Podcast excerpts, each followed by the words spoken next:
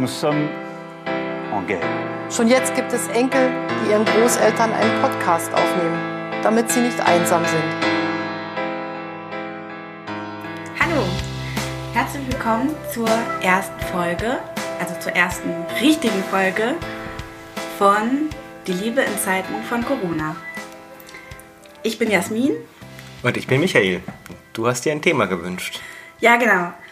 Ich habe mir heute das Thema Sprache gewünscht, weil ich tatsächlich im Laufe der Woche, wie vielleicht einige andere, einen gewissen Budenkoller schon hatte und auch so ein bisschen das Gefühl hatte, oh Gott, oh Gott, wenn wir jetzt so lange als Familie aufeinander hängen, dann ähm, werden wir vielleicht wahnsinnig oder werden irgendwann uns äh, gegenseitig die Haare rausreißen. Und ihr seid live dabei. genau. Und dann habe ich aber gleichzeitig gemerkt, wie hilfreich das ist, so bestimmte, sag ich mal, Sprachformen auch mit unserem Kind gefunden zu haben. Für mich, also das ist für mich sehr hilfreich. Also wie können wir miteinander sprechen? Wie können wir respektvoll und achtsam miteinander sprechen und gleichzeitig ja, verdeutlichen, was wir eigentlich meinen sozusagen und wollen. Ja. Ich hatte erstmal Respekt vor dem Thema, weil ich dachte, ja, es ist ein sehr großes Thema und ich denke, wir werden es heute mit Sicherheit nicht annähernd abschließend behandeln. Also beziehungsweise wir werden wahrscheinlich immer wieder auf das Thema Sprache zurückkommen. Das ist halt ein Thema, das zieht sich einfach durch alles. Also für euch noch eine interessante Information vielleicht. Jasmin hat sich das Thema gewünscht und wir haben uns unabhängig voneinander ein bisschen Gedanken darüber gemacht und uns ganz bewusst noch nicht darüber ausgetauscht. Das machen wir jetzt. Wir hatten uns vor einer Weile schon mal über Sprache unterhalten und da hattest du mir mal erklärt, dass es so wichtig ist, mit Kindern wirklich direkt und klar zu sprechen. Mhm. Und ich hatte das ja vorher auch schon immer mal gehört, aber nicht so richtige Beispiele dafür und musste dann feststellen, dass ich das nicht so wirklich praktiziert hatte bis dahin. Und dann habe ich das angefangen und ich muss sagen, mir hat es sehr geholfen. Inwiefern? Ja, also zum Beispiel, wenn ich mit unserem Kind unterwegs bin draußen, dann will ich irgendwann nach Hause gehen, weil mir wird kalt oder ich habe Hunger oder sonst irgendwas, dass ich dann halt nicht sage, ja, komm, wir wollen jetzt nach Hause gehen, ja, sondern dass ich dann wirklich sage, ich will jetzt nach Hause gehen, mir ist kalt und ich habe Hunger, deshalb will ich jetzt nach Hause gehen. So, und dabei bleibe ich mit dem, was ich sage, eben bei mir. Ich mache nicht irgendwelche Annahmen über das Kind, was das mhm. vermeintlich äh, will oder wollen soll, sondern ich bleibe halt bei mir. Und dann kann das Kind halt seine Meinung dazu kundgeben. Aber trotzdem habe ich den Eindruck, dass seitdem ich so mit unserem Kind kommuniziere, dass viele Situationen tatsächlich einfacher werden. Also dass es tatsächlich besser klappt, dass das Kind dann auch mitmacht sozusagen, ja, oder einverstanden ist mit dem, was ich sage, was, was ich will. Vielleicht noch mit Verhandlungen oder dem einen oder anderen Kompromiss, aber im Großen und Ganzen schon.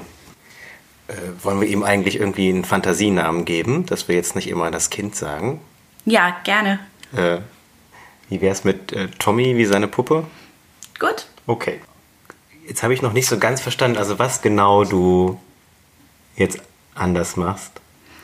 Ähm, ich drücke mich viel klarer aus in dem, was ich quasi will. Also ich sage okay. das, was ich will und ich ähm, sage nicht irgendwas Allgemeines oder etwas, was vermeintlich das Kind auch will oder wollen soll. Also ich hm, sage, hm, ähm, also ich sage jetzt nicht mehr, wir wollen nach Hause gehen oder lass uns nach Hause gehen, sondern ich sage, hm. ich will nach Hause gehen. Hm, okay, ja. Ja. Also das heißt, dass das Kind wirklich weiß, was ich will und eben auch seine eigene Meinung dazu haben kann, mhm. was es selber mhm. will. Also das ist natürlich ganz oft Thema, auch in, in Paartherapien und so, das äh, eigentlich so die schlichte Regel mit den, mit den Ich-Botschaften, was erstmal sehr basic klingt, aber dann im Detail doch nochmal ein bisschen komplizierter ist. Ja, also ich finde aber, es ist noch mehr als jetzt nur ähm, Ich-Botschaft, sondern es ist ja eigentlich auch dieses das ist ja auch so ein bisschen ungewohnt, wirklich zu sagen, ich will das und das. ja?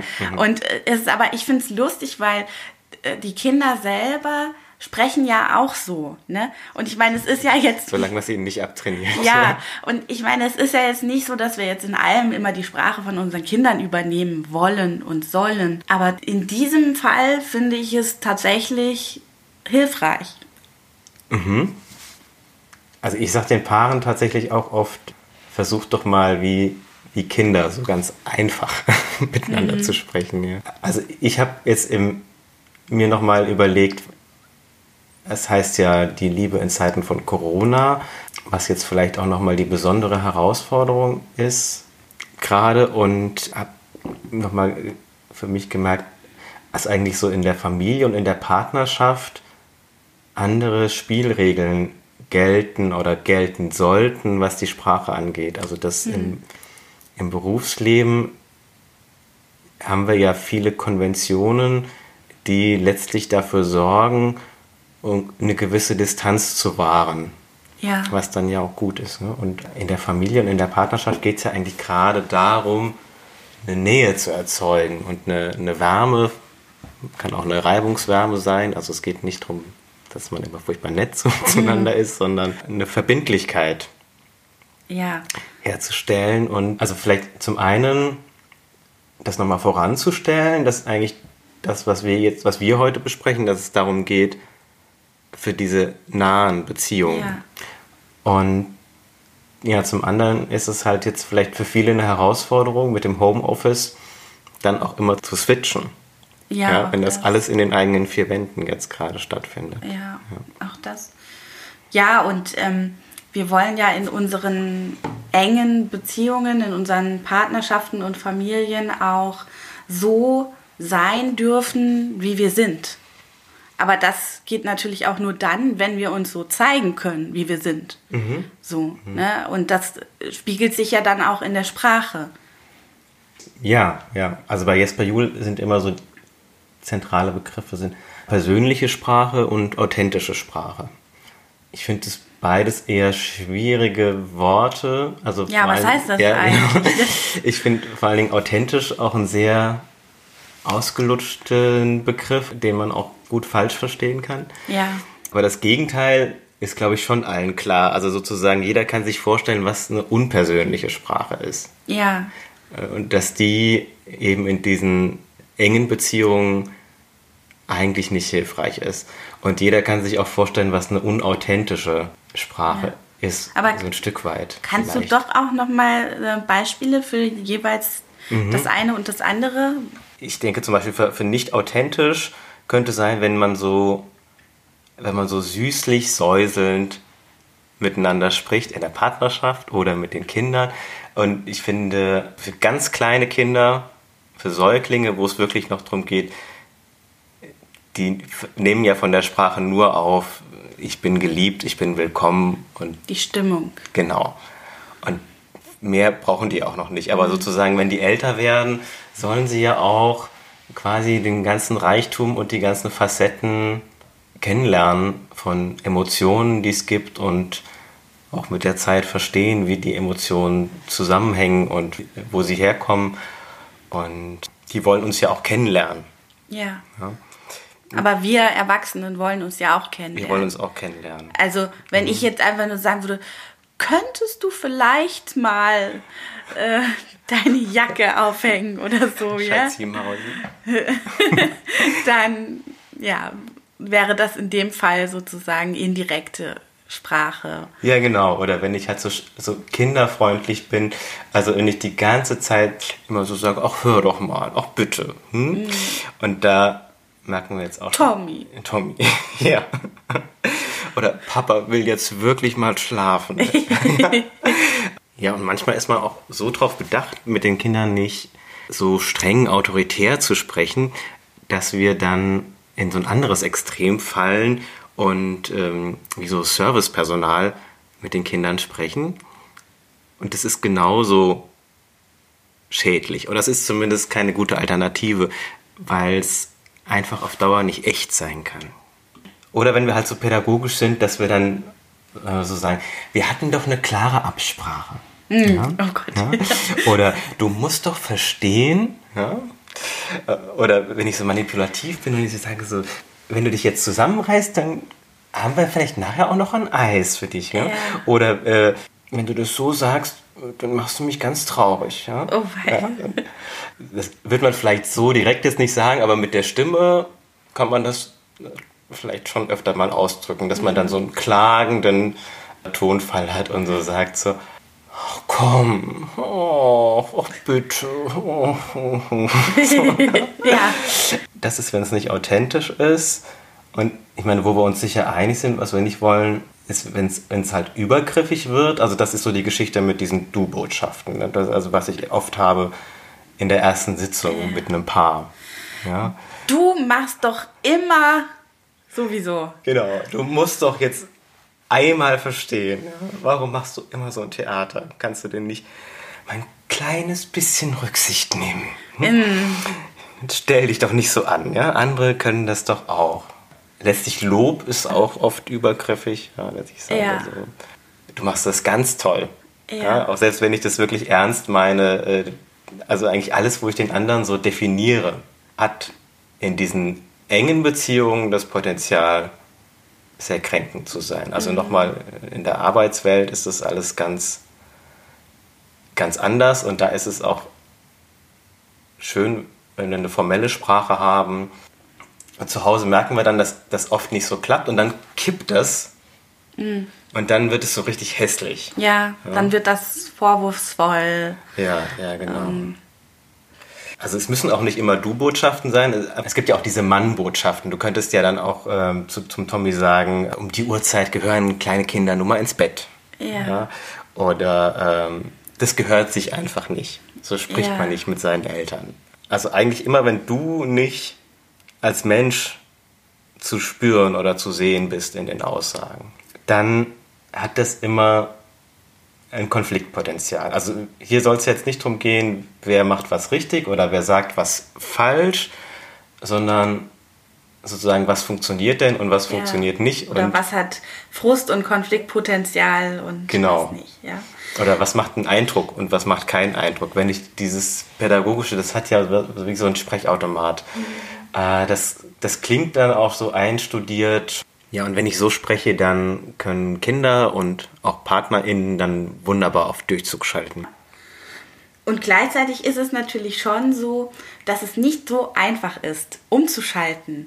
Ja, also das äh, müssen wir auf jeden Fall üben, denke ich. Also was gehört dazu? Ich habe dann äh, überlegt, ja, was, was brauche ich eigentlich, um direkte Sprache anzuwenden? Also ich brauche mindestens schon mal zwei Bausteine. Ich muss selber wissen, was ich eigentlich brauche und will. Ja, Das also das ist viel. manchmal gar nicht so leicht, ja. Ja. Ähm, was brauche ich? Was will ich eigentlich? Ja. Ähm, und dann muss ich in der Lage sein, das auch klar auszusprechen. Manchmal ist es ja auch so, dass ich zum Beispiel nur so ein vages Gefühl erstmal nur habe, so irgendwie so ein unwohliges Gefühl oder so eine Ahnung, uah, das geht jetzt aber, das geht jetzt aber in eine Richtung, die mir nicht gefällt oder so. Das ist ja, schon mal spitze, wenn du das überhaupt hast. Ja, Ja, also Meistens, äh, ja. das ist halt gut, wenn man das spürt. Wenn man es ja. noch spüren ja, kann überhaupt, Genau, ja. ja. Und, und dann muss ich aber in der Lage sein, das auch zu formulieren und zu sagen, Ja. oh, das will ich jetzt nicht. Ja, und rechtzeitig aber auch. Ja, also es ist einerseits schwer und andererseits auch wieder leicht. Also es, es muss nicht besonders elaboriert und ähm, freundlich und kontrolliert sein. Das ist ja im Grunde geht es ja wirklich um ganz einfaches, mir ist kalt, Zum Beispiel. ich will heimgehen. Ja. ja. Aber wie wäre das jetzt ähm, auf der Erwachsenenebene? Auch Ach so. Ja. ja. Ein Beispiel, was mir ja äh, in den Sinn gekommen ist und was, glaube ich, ähm, vielleicht viele beschäftigt jetzt in einer Zeit, äh, in der wir so viel aufeinander hocken, sind die Spleens, äh, die ja jeder und jede von uns irgendwo hat. Und ähm, gar nicht. Und ähm, ja, die können auf die Dauer, wenn man so aufeinander hängt, ja schon dazu führen, dass das Konfliktpotenzial einfach steigt. Und gleichzeitig habe ich jetzt, sage ich mal, in unserer Partnerschaft die Erfahrung gemacht, dass es gut sein kann, solche Spleens ein bisschen zu erforschen gegenseitig. also wirklich mal ein bisschen genauer anzugucken, was ist da eigentlich das Problem für dich? Ja? ja. Ich habe ein Beispiel, ähm, bei mir ist das so, wenn ich das Bett frisch bezogen habe, dann will ich, ähm, dass alle, die in diesem Bett danach dann schlafen, müssen einen frischen Schlafanzug haben, dürfen nicht mit äh, Straßenjeans äh, oder so ins Bett. Äh, am besten müssen sie auch frisch gewaschene Haare haben und so. und ich weiß noch, dass wir uns da mal total in die Haare drüber gekriegt haben, als ich dich da angewiesen habe, gefälligst äh, dir jetzt mal was anderes anzuziehen dann ähm, und so und du das irgendwie total ähm, doof fandst in dem Moment tatsächlich und nicht nachvollziehen konntest. Kannst du dich dann noch äh, dran erinnern? Das ist wahrscheinlich nicht nur einmal passiert. ähm, ja, also da muss man wissen, ich bin da sehr viel härter im Leben als du. Ich kann das sehr viel besser aushalten, wenn der Schlafanzug oder die Bettwäsche, wie sagst du immer, so ein bisschen spackig schon ist. Also wenn ich abends müde bin, will ich eigentlich nur mich ins Bett fallen lassen. Dann ist mir das eigentlich ziemlich wurscht. Alles. Und am Tag hast du auch keine Lust drauf, dich damit auseinanderzusetzen. Ja, aber am wenigsten sozusagen abends. Ja. Wenn ich mich ins Bett legen will und du dann meinst, jetzt könnten wir es doch erst nochmal frisch beziehen. ja, genau. Und, ähm, und dann hat, sind wir uns da in die Haare gekommen und dann, ähm, ja, dann habe ich halt einfach irgendwie mal genauer erklärt, ja, warum ist mir das so wichtig? Also ich habe irgendwie, ich möchte, ich möchte einfach dieses frische Gefühl ein wenig länger bewahren, sozusagen. Und wenn, wenn ähm, jetzt du mit deiner Straßenjeans ins Bett gehst, äh, was frisch bezogen ist, dann habe ich gleich das Gefühl, ja, ganze Frische verdorben, ja, und irgendwie kontaminiert. So passt ja auch in Viruszeiten. Also das Bett ist dann sozusagen schon, schon kontaminiert und, und der Effekt ist für mich dann schon passé. Und irgendwie, ich hatte den Eindruck, nachdem wir darüber mal gesprochen hatten, konntest du mit diesem Spleen von mir besser klarkommen. Kann das sein? Ja, Menschen ändern sich ja nicht so grundlegend, aber so ein bisschen Rücksicht nehmen aufeinander kann man dann ja vielleicht doch. Wichtig ist mit dem Erforschen, dass man es nicht zu groß macht. Also, dass man jetzt ja. nicht irgendwie meint, man muss die ganze Kindheit nochmal aufarbeiten. Ist auch immer wichtig, dass man mit diesem Erforschen bei sich selbst anfängt und nicht den anderen erforscht oder dem anderen erklärt, warum er so ist, wie er ist. ja, das hilft. Also immer zu sagen, wo bin ich denn gerade? Also sozusagen, wie bin ich allgemein, wenn ich das weiß, dass ich sagen kann, okay, ich bin so jemand, es macht mich wahnsinnig, wenn ich mich ins Bett legen will und dann erst nochmal alle Fenster aufgerissen werden und mhm. irgendwie und das dann nochmal frisch bezogen werden muss. Oder eben zu sagen, ich bin so jemand, äh, mir ist das total wichtig, dass die Straßenschuhe draußen ausgezogen werden, dass sich nicht mit der Straßenjeans aufs Bett knallt. Also wie man allgemein ist und auch wie man jetzt gerade ist. Ja. Es kann ja auch sein, jetzt gerade ist es mir total wichtig. Ja, ja. jetzt gerade finde ich es unerträglich. Genau. Ja. Aber was machen wir, wenn, wenn unsere Bedürfnisse da wirklich komplett gegensätzlich sind? Kann das auch passieren?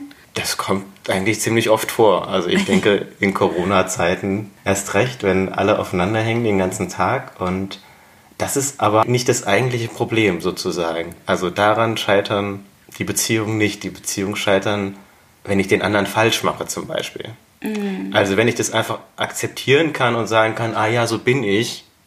Oder ah ja, so bist du. Mhm. Oder so geht's mir. Ah ja, so geht's dir gerade. So fühlt sich das jetzt für dich an. Also so eine Grundhaltung von Thank you for telling me und ja. ähm, äh, erzähl mehr. Ja, ja und das einfach mal so akzeptieren und stehen lassen, dann ist man schon aus dem Gröbsten raus sozusagen. Und dann kann man so einen Safe Space auch schaffen und der Rest ist dann Strategie. Ja. Dann findet man irgendwie eine Lösung miteinander. Meistens geht es gar nicht so sehr um die Lösung, sondern eher darum, gesehen und anerkannt zu werden. Wenn ich das Gefühl habe, ich darf so sein, wie ich bin, dann ist auch alles gut. Und dafür wird sozusagen ein Raum geschaffen. Genau. Auch dass, dass ich so sein kann, wie ich bin. Ja, ja, genau. Und das ist halt sozusagen die Herausforderung. Also wirklich erstmal auseinanderzuhalten, auch ein Stück weit, was ist denn jetzt deins, was ist denn jetzt Ja. meins. Oft sind wir ja so beschäftigt damit, mit dem anderen, also auch bei Ja. Kindern, dass wir sagen, ich weiß schon, dass jetzt gleich äh, das runterfällt und ich weiß schon, dass es jetzt gleich Geschrei geben wird und so. Und dass wir da überhaupt noch spüren, so, ah ja, nee, mir geht's jetzt aber gerade nicht gut, eigentlich, ich habe da jetzt gerade ein Problem damit. Wenn ich, wenn ich immer schon davon ausgehe, ah, jetzt sagt er schon wieder das und das und jetzt wird es schon wieder ein Riesentheater deswegen geben, dann ähm, lasse ich ja der anderen Person auch gar keinen Raum, womöglich anders zu sein. Und ich glaube, das ist auch wirklich eine Herausforderung, eben bei mir zu bleiben. Ich will das so und so, ich brauche das so und so, anstatt immer nur zu sehen, oh, jetzt hat er schon wieder seine Straßenjeans aufs Bett gelegt und hat ähm, irgendwie Krümel ins Bett gemacht mit seinen Cracker. Also manchmal hat man das ja, dass man irgendwie nur noch sieht, was die andere Person falsch macht, aber nicht mehr so, ja, also was brauche ich? So, anstatt einfach zu sagen, oh, ich brauche das, dass das Bett jetzt sauber bleibt. Ja, Gerade, ja? ja. Das hat ja was mit Verantwortungsübernahme auch zu tun. Also, dass ich die Verantwortung dafür übernehme, wie es mir geht. Und das ist ein Lernprozess. Also, ich glaube, dass ich damals dann auch, also mein Ding ist, dass ich dann auch schnell in die Opferrolle falle und dann, oh, kann ich denn nicht einmal äh, mich einfach aufs Bett legen so. Immer muss ich dieses Theater, ja, deswegen, den ganzen Tag hättest du es mir sagen können. Also, ich muss auch wirklich die Verantwortung für mich selbst übernehmen. Ja, also wie hättest du das dann so formuliert, wenn du deine Verantwortung für dich übernimmst? dann hätte ich gesagt, Schatz, ich sehe, dass dir das total wichtig ist. Ich bin total müde. Tut mir leid. Geht heute nicht. oder ich hätte es, also der, der letzte Teil ist sozusagen der strategische Teil. Ja, der kann in die eine oder in die andere Richtung gehen. Ich kann auch sagen, Schatz, ich bin total müde. Es scheint dir ja wirklich wichtig zu sein. Okay. also der, der letzte Teil ist der unwichtige, sozusagen, aber erstmal zu sagen, so geht's mir, zu signalisieren, ich höre das, es ist okay, darf dir anders gehen als mir. Ja, es, es ist auch für mich anders. Ne? Es ist für mich eine Einladung, mich auf dein Bedürfnis einzulassen, während ich sonst vielleicht das Gefühl hätte, ich muss dich ziehen. Ich finde es immer noch mal hilfreich, sich zu überlegen, hat meine Kommunikation einen aktiven und einen passiven Teil. Der passive Teil wäre sozusagen erstmal, mir geht's so und so oder ich brauche das und das. Und der aktive ist dann auch zu sagen, um was man denn bittet. Unfruchtbare Situationen entstehen, wenn man immer in diesem passiven Teil bleibt. Dann ist das so ein, so ein Lamento. Es ist jetzt ja auch eine Situation, wo die Leute zur Passivität gerade ein Stück weit verdammt sind. Ja. Und da kann man sich ja wunderbar darin suhlen, wie es einem geht. Dann kommt man halt keinen Schritt von der Stelle. Ja? Und das kann man noch so empathisch machen und so. Also man kann dann auch in so ein Betroffenheitsding fallen und immer sagen, ja, das kann ich total verstehen. Ja, mhm, ja, mhm. geht mir genauso. Ja. Und dann fehlt aber irgendwie der Dynamik was. Dann braucht es halt noch diesen aktiven Teil. Aber wenn ich nur diesen aktiven Teil habe und dann äh, zum Tommy sage, nur sage, komm jetzt, fass das nicht an, dann fehlt auch was. Ja. Also dann kommt auch keine Verbindung zustande. Während wenn ich sage, mir ist kalt, komm jetzt, dann ist alles gut. Ja? Oder wenn ich sage, ich finde das eklig, fass das bitte nicht an, Ja. dann ist auch alles gut. Und der Tommy selber, der kann das ja ganz gut. Also der sagt ja den ganzen Tag, äh, ich will, ich will, ich will. Und äh, eigentlich sollten wir das feiern, sozusagen. Also ähm, als Kinder können wir gar nicht anders, als immer zu sagen, ich will. Und dann bekommen wir das ein Stück weit meistens abtrainiert. Dann heißt das, das ist egoistisch, das gehört sich nicht. Ich, ich, ich. Und die Gegenseite davon, ähm, wenn ich aber nicht sage, ich, ich, ich, ich will, dann sage ich du. Also dann sage ich, du machst immer das und das. Wenn ich nicht bei mir bleibe, dann halte ich mich am anderen auf und dann reibe ich mich am anderen auf. Mir ist nochmal wichtig zu sagen, es muss auch nicht unbedingt gut ankommen beim anderen. Und trotzdem ist es tausendmal besser, als wenn ich dann sage so, ach, na komm, auch wenn du dann vielleicht bitte mal jetzt so nett wärst, so langsam. Mir ist auch ein bisschen kalt, weil dann mache ich beim anderen was kaputt. Ja, dann fühlt der andere sich falsch. Ja, irgendwie ist es auch paradox. Also eigentlich dadurch, dass wir immer du sagen, wären wir eigentlich einsam. Weil in unseren Gedanken sind wir nur damit beschäftigt, wie furchtbar anstrengend der andere ist. Der andere bekommt von uns eigentlich auch, oder die andere bekommt von uns auch eigentlich gar nichts mit. Und ja, wir provozieren am Ende Konflikte, Streit, Kränkungen. Während wenn wir im Einklang mit uns selbst, mit unserer Persönlichkeit sprechen, wenn wir dem anderen, der anderen zeigen, wer wir sind, wer wir jetzt gerade sind und wie wir jetzt gerade drauf sind, dann muss es nicht unbedingt gut ankommen und trotzdem wahren wir den, die Würde und die Integrität von unserem Gegenüber. Ja, und ähm, ich finde auch, dass es dann letztlich ähm, besser für mein eigenes Selbstvertrauen ist, wenn ich ähm, mich selber eben auch mitteile, ja, weil dazu gehört natürlich auch, mich selber mehr zu spüren, äh, mhm. mehr bei mir zu sein und nur wenn ich bei mir bin, kann ich auch Selbstvertrauen haben. Mhm. Weil ich ja dann auch die schöne Erfahrung mache, wie es ist, sozusagen die Hosen runterzulassen und äh, angenommen zu werden ja. mit dem, wie ich bin. Ja, und das bedeutet dann aber auch, dass ich mehr Respekt erfahre, mehr Verständnis und mehr Kompromissbereitschaft erfahre vom, vom anderen. Und ähm, ja, was mir nochmal dabei wichtig ist zu sagen, ist, dass das ja dann auch erst die Nähe schafft in mhm. unserem, mhm. Ja, in unserer Familie, in unserem familiären Nahraum. Ja, wenn ich mich so zeigen kann, wie ich bin, ja. dann ist es doch auch erst wert, so ja, ähm, äh, die Beziehung zu haben und weiterzuführen. Ja, hoffentlich konntet ihr heute für euch was mitnehmen. Wir freuen uns, wenn ihr uns Feedback gibt, wenn ihr unseren Kanal abonniert, wenn ihr das gut gefunden habt. Schreibt uns gerne eine Bewertung und erzählt gerne anderen davon. Wir wollen auch gerne Fragen und Fallbeispiele beantworten, natürlich anonymisiert. Also schreibt uns sehr gerne auf unsere E-Mail-Adresse info at familienwerkstatt-frankfurt.de. Danke fürs Zuhören und bis zum nächsten Mal. Tschüss. Tschüss.